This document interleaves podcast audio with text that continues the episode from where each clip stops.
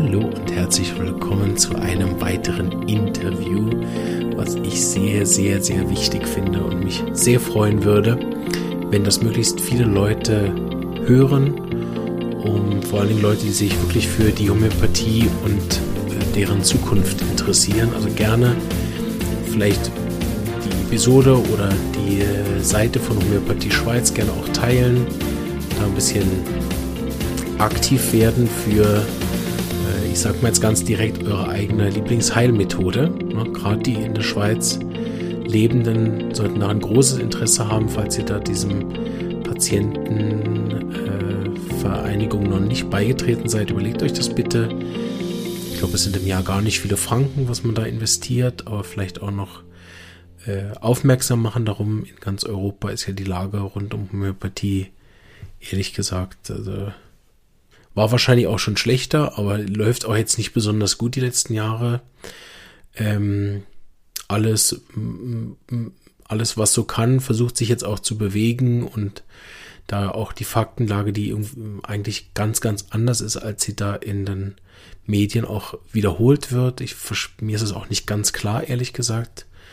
Äh, wie, wie das sein kann. Also die, die Forschungslage ist eindeutig für die Homöopathie, was die Studienlage an sie äh, angeht. Also ja, da läuft einiges. Ich will da jetzt auch gar keine Verschwörungstheorien bemühen, aber es wäre mir doch ein ganz persönliches Anliegen, selbstverständlich. Ne? Und alle, die mit der Homöopathie zufrieden sind, und ich weiß, das sind viele, viele tausend Menschen, äh, die da profitiert haben von, auch wenn wir jetzt nicht vielleicht bei jedem so eine Wunderheilung geschafft haben, wie das äh, einigen auch vergönnt worden ist. Ne? Durch die Homöopathie geht es doch allen immer mindestens 30, 40 Prozent besser nach einer guten homöopathischen Behandlung.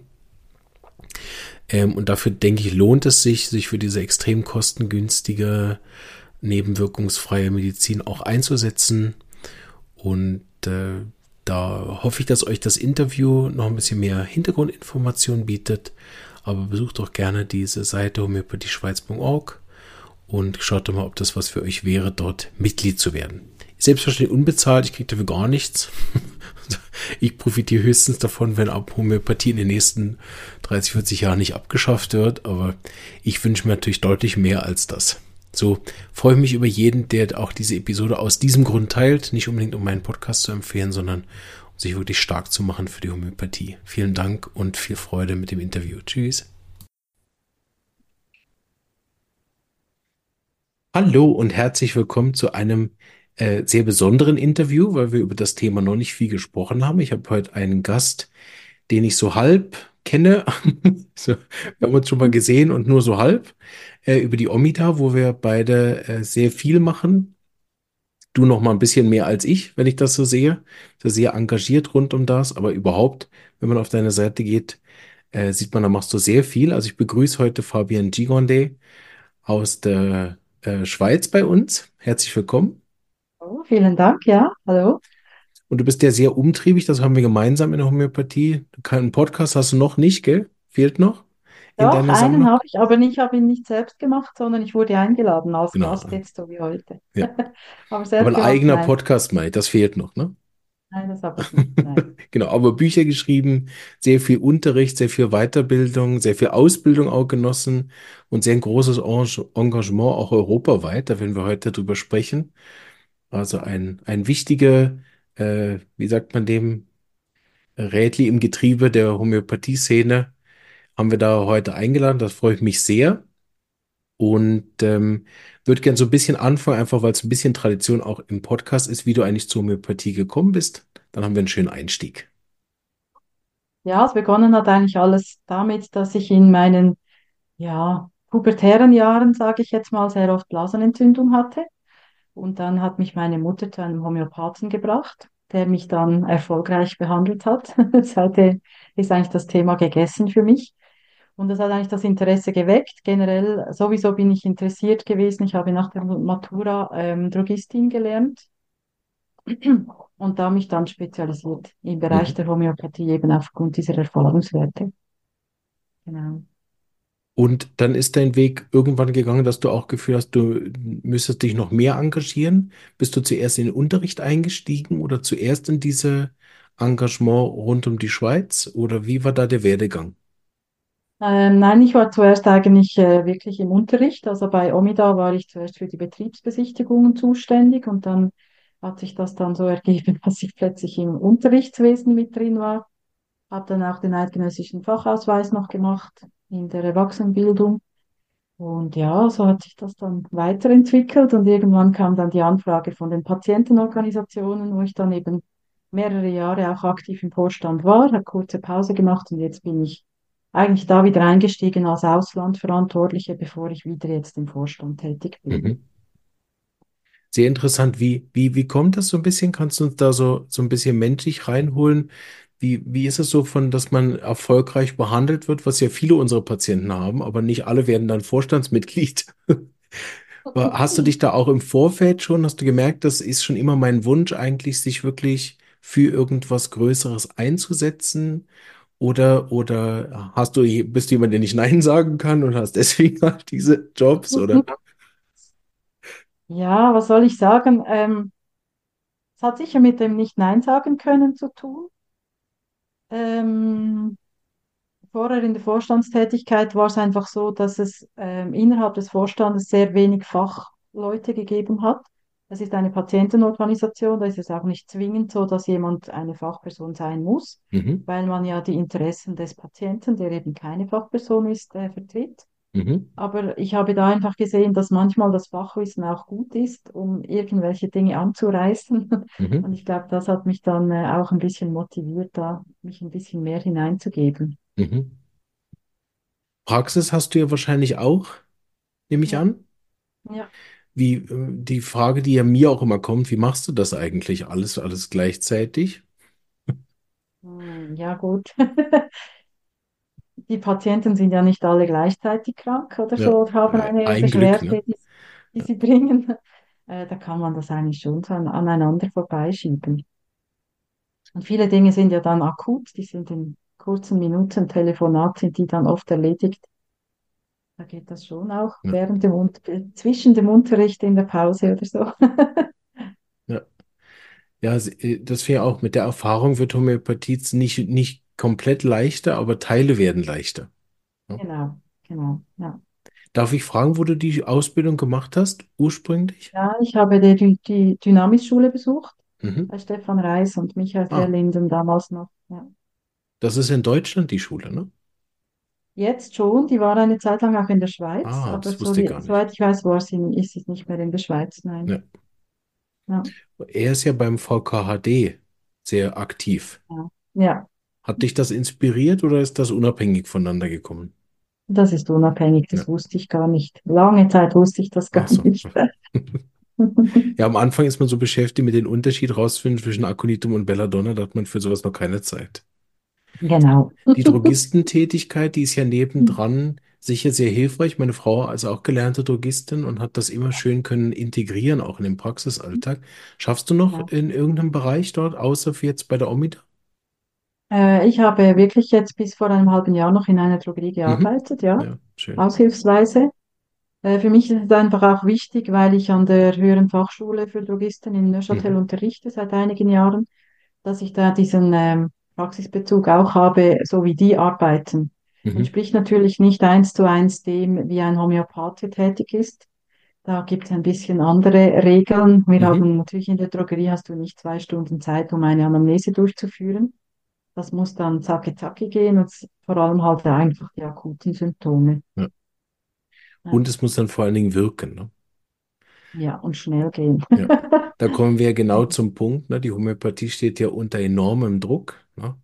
Aus meiner Sicht hat da Deutschland wieder mal vorgelegt mit dem Karl Lauterbach. Das ist so das Letzte, was ich gehört habe, wobei das ja auch in der Corona-Zeit äh, sehr massiv dann von, vom ZDF, so, da habe ich es am meisten mitbekommen, äh, ein Ableger vom ZDF, dieser, der sehr Stimmung gemacht hat und große erfolgreiche Satire-Videos gemacht hat, die millionenfach geklickt worden sind über die Homöopathie.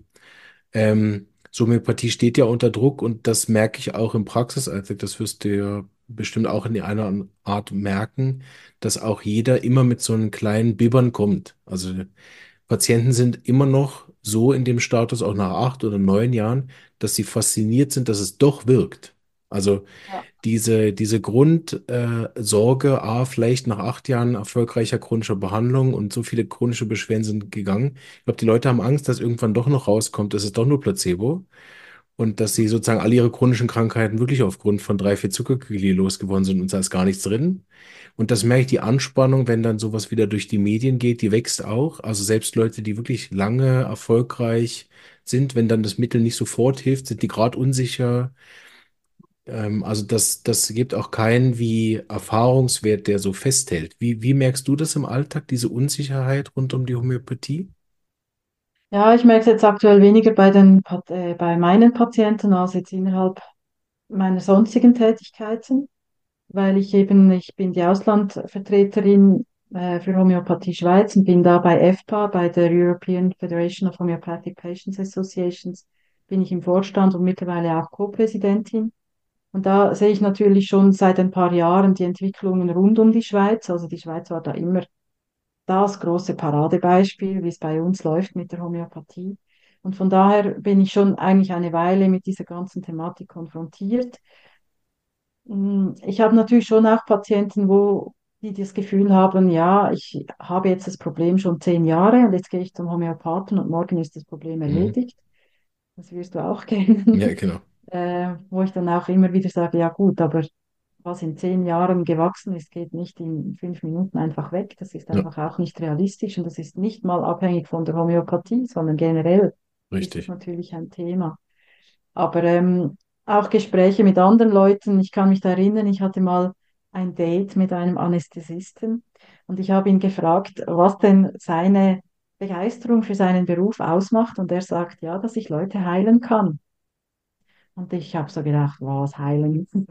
Ich habe ihn auch gefragt und er hat gesagt, ja, die Leute können nicht mehr gehen, wenn sie zu mir kommen. Ich mache eine Spritze, eine Infiltration und dann gehen die aufrecht wieder aus meiner Praxis raus. Ich habe sie geheilt.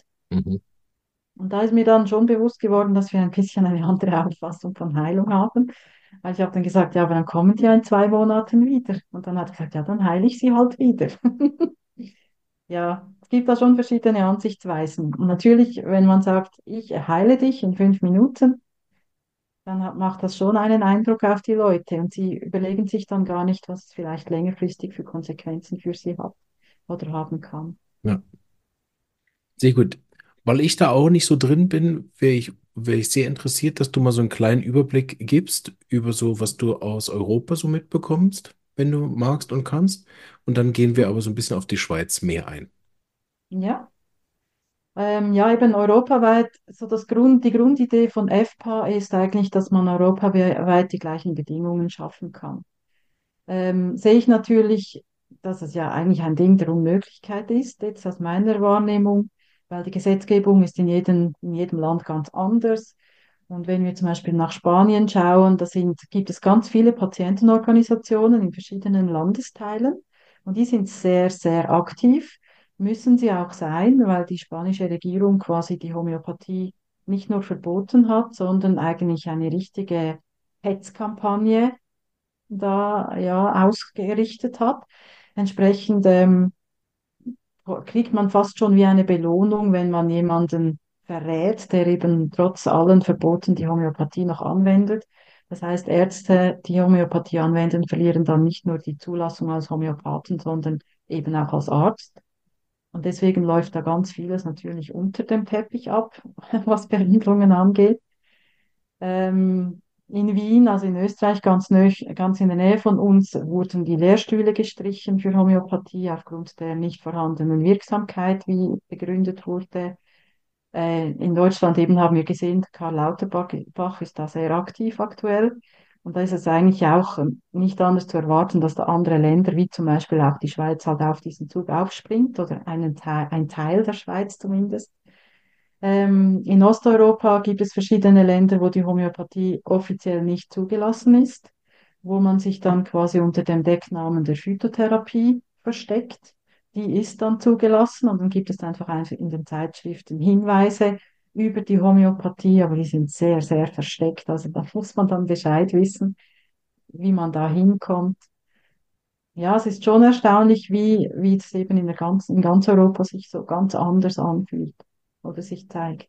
Wie kannst du das erklären? Es gibt ja sechs Metastudien, von denen ich weiß, die durch die, Mhm. über die Homöopathie gemacht worden sind, von denen fünf der zu dem Ergebnis gekommen sind, dass Homöopathie signifikant über den Placebo-Effekt wirkt. Und eine, diese australische Studie, die jüngste, wenn ich mich nicht irre, ist ja nachdem sie über, ich weiß nicht, 300 oder 400, wenn ich mich nicht irre, äh, Studien abgelehnt haben und sich nachher auf fünf von diesen vielen Studien basiert haben, eigentlich aufgrund dieser Metastudie von fünf oder sechs äh, Studien zu dem Ergebnis gekommen sind, dass das nicht der Fall ist. Wieso wiegt diese eine Metastudie mehr als die anderen fünf?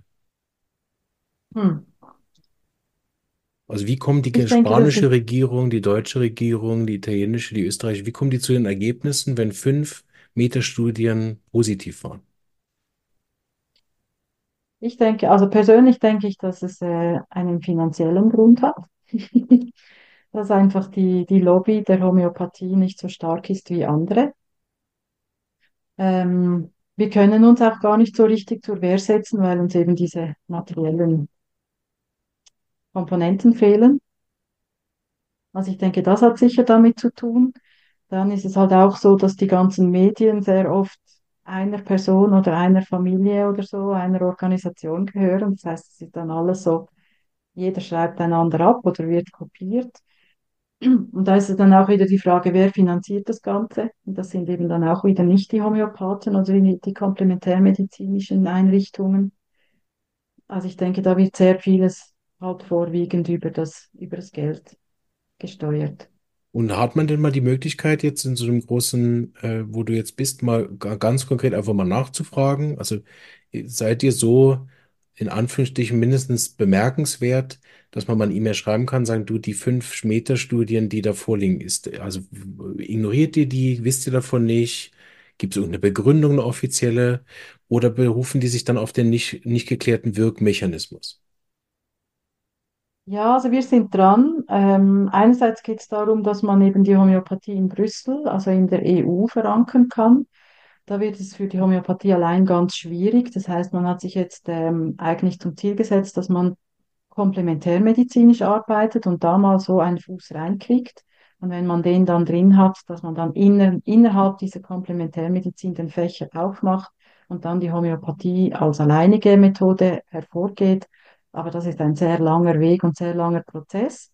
Immerhin sind wir jetzt aber so weit, dass ähm, FPA als Tochter oder als Untergruppe vom ECH und in Verbindung mit dem ECCH, also sind die Organisationen der homöopathischen Ärztinnen und Ärzte und der nichtärztlichen Homöopathinnen und Homöopathen, dass man da gemeinsam eben auch mit anderen komplementärmedizinischen Vereinigungen so weit ist, dass mit der WHO Gespräche stattfinden können.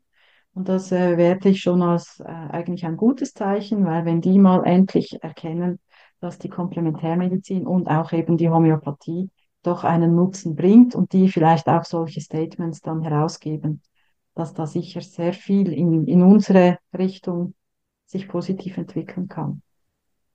Aber es sind zähe Verhandlungen. Also da Mhm. gibt es natürlich auch sehr viele Leute, die sitzen in Sitzungen und denken sich wahrscheinlich, was wollen die jetzt von uns? Es wirkt ja überhaupt nicht. Und so. Aber ich war jetzt da nicht äh, an der Front mit dabei. Insofern weiß ich nicht konkret, welche Themen die da angesprochen haben. Ja. Sehr gut. Die Schweiz hat ja aus meiner Sicht eine absolute Pionierrolle. Das hast du ja schon kurz angedeutet. Also wir haben ja nicht nur die Homöopathie in der Grundversicherung und auch fantastisch abgedeckt über die Zusatzversicherungen. Also für aus Patientensicht ist das ja ein homöopathischer Schlafenland. Ich weiß, bei unserer Versicherung, wo wir sind, kriege ich eigentlich an alle homöopathischen Sachen über 80 Prozent zurückerstattet. Also ich bezahle ehrlich gesagt fast nichts und da wir mit den Kindern und wir beide eigentlich nur beim Homöopathen sind, seit Jahrzehnten inzwischen bei mir, ne? Und äh, praktisch noch nie, wenn ich dann mal zum Arzt gehe für so ein Checkup, ist nie was, ne? Wodurch ich den theoretisch mir sogar noch sparen könnte, eventuell, ne? Vielleicht nicht für immer, aber sicher mal jetzt die letzten 20 Jahre konnte ich mir das sehr gut sparen. Ähm, und mit den Kindern wir genauso einen riesen Erfolg haben, durchweg, ne? äh, haben wir auch praktisch keine Gesundheitskosten, sage ich mal. Und wenn man noch weiß, dass die Homöopathie schweizweit gesehen von den großen Komplementärmedizin auch den kleinsten Teil ausmacht, von den finanziellen Kosten des Gesundheitssystems. Also besonders TCM schlägt uns ja, glaube ich, fast ums Dreifache was wir gehört haben. Also die sind dreimal so teuer, die traditionelle chinesische Medizin. Bei Ten weiß ich es nicht, aber die sind auch sicher, sie mehr Kosten verursachen als Homöopathie ist das natürlich der Kosten-Nutzen-Effekt und die Belastung für die, fürs Gesundheitssystem im Allgemeinen ein Traum eigentlich. Ne? Also wenn man die Bilanz anschaut, ist äh, das hier so.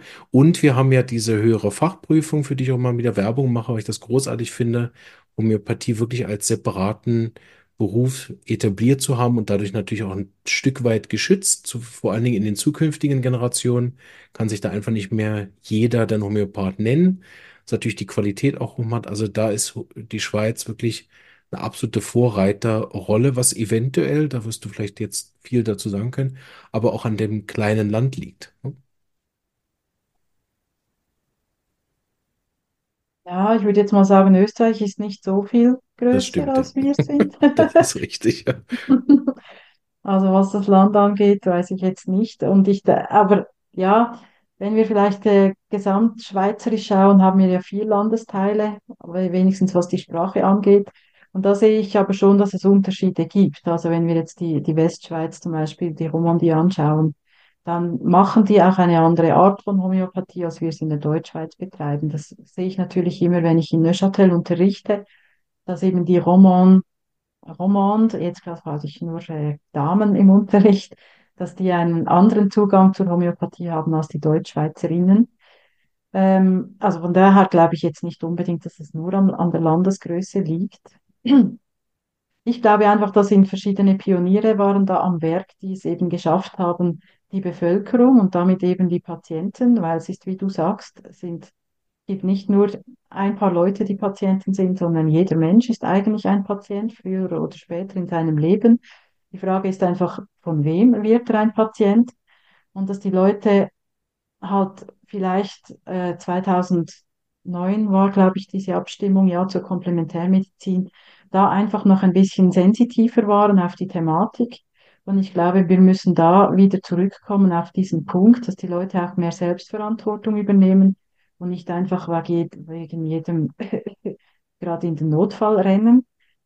Also ich denke, das sind eigentlich die großen Kosten, die wir haben in der Schweiz und nicht der Homöopath. Natürlich kostet eine erste Sitzung bei uns ein bisschen mehr, aber alle weiteren, erstens braucht es nicht viele und zweitens sind die dann meistens recht kurz abhandelbar, sodass sich auf lange Zeit, vor allem bei chronischen Krankheiten gesehen, eben diese, diese Kosten niemals in diesem Bereich niederschlagen wie andere Therapieformen. Und ich Ja, glaube, wir müssen einfach wie auf das mehr aufmerksam machen. Weil der normale, ich sage jetzt mal, der normale Bürger, der liest einfach die Schlagzeile im Blick oder wo auch immer. Und da steht dann halt nur Zucker. Und der überlegt sich dann, und ich bezahle für diesen Zucker, bezahle ich ja was. Also kann ja nicht sein. Aber die Hintergründe fehlen wie immer. Ich glaube, da müsste man mehr darauf hinweisen, genau, wir haben ja auch, also zumindest eine Universität, äh, also setzt sich ja dafür auch ein auf der Website. Ich weiß nicht, ob das an den anderen Universitäten auch der Fall ist, aber Universität Bern hat ja auch auf der Website zumindest noch vor kurzem das auch nochmal schriftlich zusammengefasst. Ne? Und das ist ja äh, auch wirklich m, breit dann gestützt. Ich habe das in einem anderen Podcast auch schon mal erwähnt, also dass es diesen Berufsstand Homöopath in der Schweiz gibt. Geht ja auch hier in der Schweiz gar nicht um die Ärztekammer zum Beispiel. Also das ist nicht einfach, dass jetzt die Homöopathielobby da hingegangen ist und hat Bern bestochen oder so, sondern da hängt halt aktiv sehr viele, sehr wichtige, einflussreiche Ärzte mussten dafür ihr Okay geben und mussten das mitgestalten, sonst gäbe es das überhaupt nicht. Also das ist auch keine unseriöse Heilpraktikerlösung, wie die leider in Deutschland ja immer noch ist, aus den, ich weiß nicht, 1930er oder wann dieses Gesetz da gemacht worden ist. Sehr steinalt und dringend reformbedürftig, wenn ich mich nicht irre. Ähm, haben wir ja wirklich etwas sehr Neues, Modernes und auch an die Bedürfnisse von vor allen Dingen den Patienten dann angepasst für die Qualitätssicherung. Ähm, ähm, vielleicht ein bisschen mehr, dass ja auch, weil ja wahrscheinlich mehr Patienten als Fachpersonen äh, zuhören. Was macht so eine Patientenorganisation jetzt in der Schweiz ganz konkret? Also wir verstehen uns so als äh, Dreh- und Angelpunkt. Äh, bei uns kann man äh, Informationen über eine Beratung einholen, also wie das Ganze abläuft, was das ungefähr vielleicht kosten könnte. Wir haben auch eine Therapeuten, ähm, bei uns auf der Seite. Wobei es natürlich immer schwierig ist, weil es ja auch noch Therapeutenverbände gibt, die haben ihre eigenen Plattformen und da sind auch mehr Leute dann aufgeschaltet als Therapeuten. Ähm, aber das sind so unsere, unsere Angebote. Wir haben natürlich verschiedene Drucksachen, wir haben Literatur, wo, wo wir eigentlich auch die Selbstmedikation unterstützen. Und das möchten wir jetzt vor allem in diesem Jahr auch anbieten, dass wir eben verschiedene Tageskurse im Angebot haben, wo es darum geht, mit dem Handbuch zur homöopathischen Haus- und Reiseapotheke, dass man eben wirklich bei einem mal selber versuchen kann, vielleicht ob man da zu einem Ziel gelangt, ähm, dass man eben diese Eigenverantwortung mehr wahrnehmen kann oder wahrnimmt. Und dazu braucht es halt einfach einen gewissen, einen gewissen Teil an Wissen. Und das Mhm. möchten wir anbieten in Form unserer Kurse. Wir bieten regelmäßig auch Webinare an und ja, Workshops. Sehr gut. Ich, wir haben nach Jahren mal wieder einen Hausapothekenkurs jetzt angeboten, weil Mhm. der, ähm, weil die letzten Male, wo ich das angeboten habe, lief der nicht so gut. So ich gedacht, ja gut, dann Mhm. mache ich andere Sachen und habe mehr so Bildung rund um Homöopathie gemacht und dann bin ich ja irgendwann auf den Podcast umgestiegen und habe gedacht, dann mache Ja, ich es darüber. Und jetzt haben wir wieder einen Hausapothekenkurs angeboten, wo über 25 Leute gekommen sind. Wir waren erstaunt. Wir haben sogar einen größeren. Raum äh, müssen organisieren auf die Schnelle, weil so viele Leute haben wir ehrlich nicht mit gerechnet. Also das Bedürfnis ist auch wirklich da. Und ähm, was ich immer wieder auch schön finde, ist mit diesen, diesen Vorträgen, man unterrichtet ja nicht nur dann die Einzelmittel so, dass sie die auch wirklich anwenden können und damit selber autark auch werden und damit nochmal das Gesundheitssystem auch entlasten. Was ja in der Schweiz in den nächsten Jahren wirklich wichtig wird, dass wir das irgendwie schaffen als Gemeinschaft. Ähm, aber auch vom Zweiten her, sie verstehen halt auch tatsächlich, was wir da tun. Und dann kommt auch so eine Faszination, die wir beide ja gut kennen, also ne, die, die uns ja auch nicht mehr loslässt, ganz offensichtlich. Aber die Faszination für das, was, was eigentlich dahinter steckt, zwischen, hinter diesen Globuli und den Verschreibungen, ne? Das finde ich auch immer wieder schön. Und dadurch auch, ähm, die ganz anders über Homöopathie nachher reden. Ja. ja, genau. Also das sage ich eigentlich schon seit Jahren. Ich kann mich erinnern, ganz am Anfang meiner Zeit als, äh, oder nicht mal, da war ich noch nicht mal Homöopathin, aber so am Anfang, wo mich dieser Virus der Homöopathie gepackt hat, hatte ich immer das Gefühl, ich muss alle überzeugen Mhm. und alle umstimmen und alle müssen jetzt nur noch mit Homöopathie arbeiten. Das habe ich dann irgendwann aufgegeben. Das- Ja, es ist einfach nicht sehr zielführend, es ist vor allem energieraubend. Mhm. Und seitdem sage ich einfach, Homöopathie muss man erlebt haben. Das kann Mhm. man nicht wenn man das nur irgendwo liest, dann kann man das nicht ähm, spüren, wie das wirklich äh, tut. So. Ja. Und deswegen habe ich manchmal auch Mühe in Diskussionen, wenn Leute das einfach abschmettern mit, ja, es wirkt ja nicht, wenn sie es ja noch nie probiert haben. Sie Mhm. wissen ja gar nicht, von was sie eigentlich sprechen. Mhm. Ja. Da beende ich dann Diskussionen Ja. meistens relativ schnell.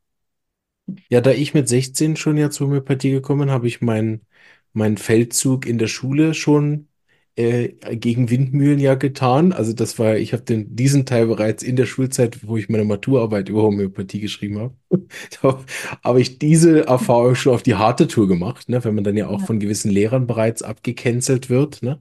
Die das zwar Mhm. erlauben müssen, diese Arbeit, aber natürlich belächeln, ne?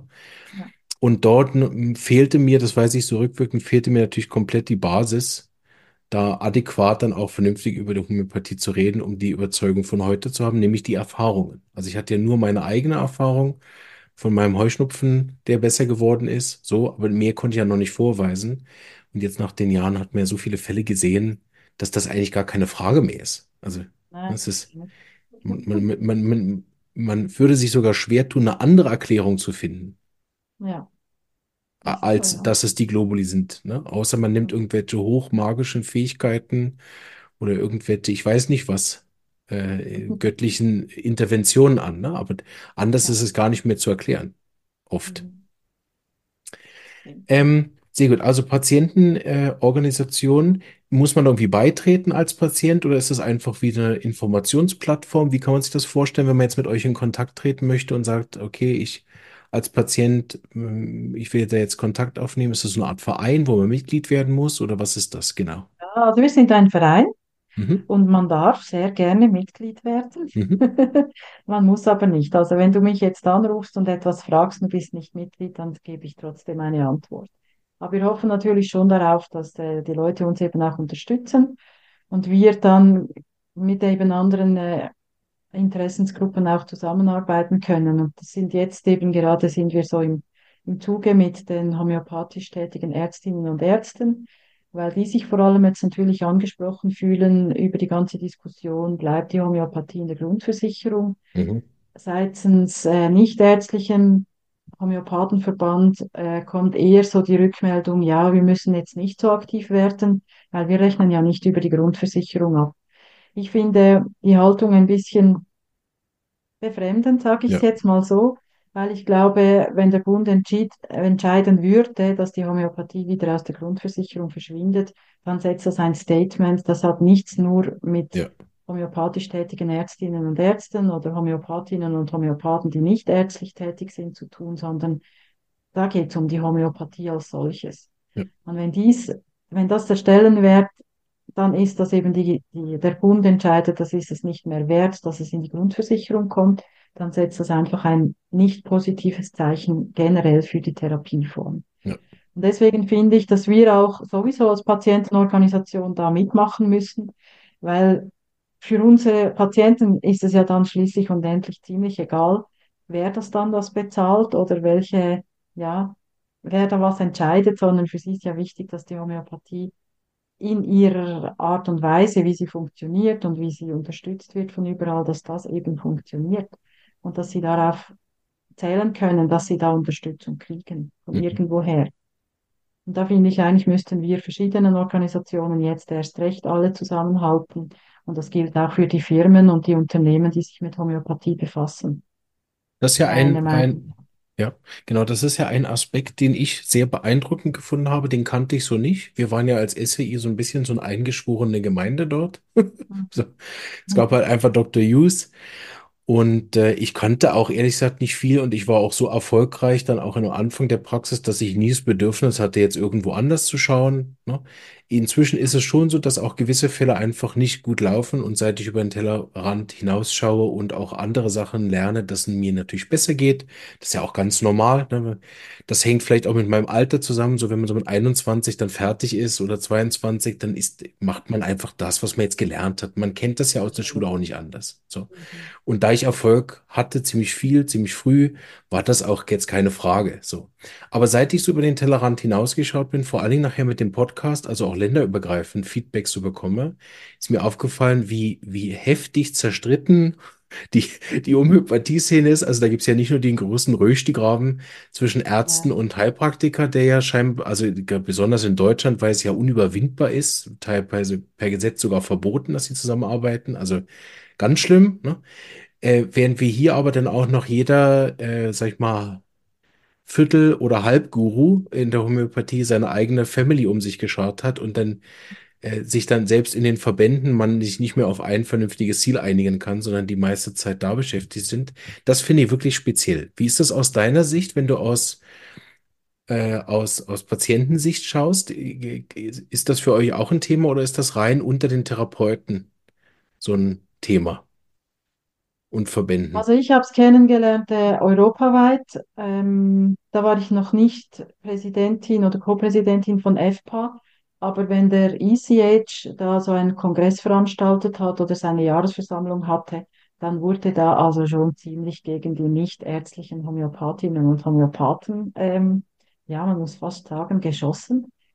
Ähm, was ich da immer ein bisschen auch, es ist mir ein bisschen sauer aufgestoßen, nicht weil ich nicht ärztlich bin, sondern einfach weil ich denke, aber wir tun ja nichts für die Sache. Wenn wir so gegeneinander kämpfen, dann kommen wir ja nicht weiter in, in unserem Ziel eigentlich. Und ich finde, dass sich das jetzt wirklich verändert hat. Es gibt beim ICH einen neuen Präsidenten, der ist sehr, sehr offen auch gegenüber anderen Organisationen. Und jetzt hat sich diese Zusammenarbeit zwischen ECH, ECCH und eben der EFPA hat sich massiv verbessert. Wir haben jetzt auch gemeinsame Sitzungen und nicht nur, dass ein Bindeglied da einfach den anderen ähm, weiter informiert, was jetzt an der, an der letzten Sitzung so gesagt wurde, sondern dass man wirklich zusammenarbeitet. Und wir werden jetzt auch eine Kampagne starten im April und Mai, wo es eben darum geht, europaweit etwas für die Homöopathie zu tun. Die, diese Kampagne geht eigentlich von den Patienten aus, weil auch der ECH gesagt hat oder jetzt eingesehen hat, eigentlich ohne Patienten läuft gar nichts. Mhm. Wenn die Patienten nicht sagen, ich will Homöopathie, dann passiert auch nichts in diese Richtung. Also diese Kampagne wird gestützt sein von ECH und ECCH und ich hoffe schon, dass wir da einiges auch erreichen können. Und seit ich jetzt eben Geschäftsführerin bin von Homöopathie Schweiz, seit Anfangsjahr, Anfangsjahr ist ja noch nicht lange, aber äh, da habe ich jetzt schon verschiedene Bestrebungen aufgenommen, eben mit den verschiedenen Verbänden mehr Zusammenarbeit äh, hinzukriegen Ja, wieder. sehr gut. Das ist Mega viele schön. Jahre ist es ein bisschen brach gelegen, Und ja. dringend nötig. Ja, Also ich war, ich war wirklich, ich habe das im Podcast auch mehrmals auch wirklich erwähnen müssen, weil ich war wirklich geschockt.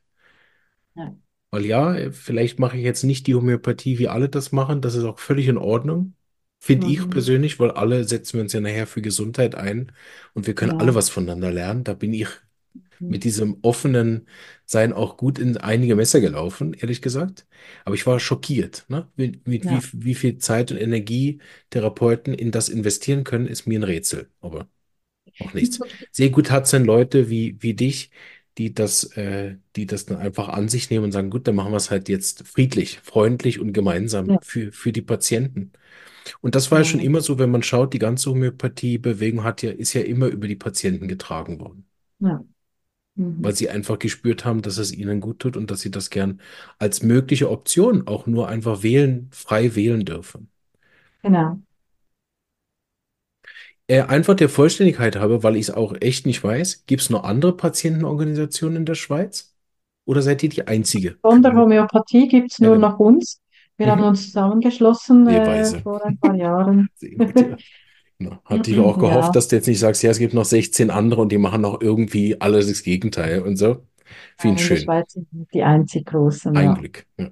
In Und es wäre schön, wir hätten noch mehr. Aber eben, ich glaube, es ist, entspricht nicht mehr ganz dem Zeitgeist, dass man einem Verein beitritt. Das ist ein bisschen wie veraltet. Und da sind wir jetzt aber auch dran, neue Wege zu finden, dass wir trotzdem zu unseren Finanzen kommen, mit denen wir dann etwas arbeiten und bewirken können, natürlich. Ja. Aber es geht halt allen so. Ich meine, das geht dem, dem Dachverband für Komplementärmedizin, dem DACOMED geht es genauso. Also alle brauchen einfach finanzielle Unterstützung, um etwas erreichen zu können.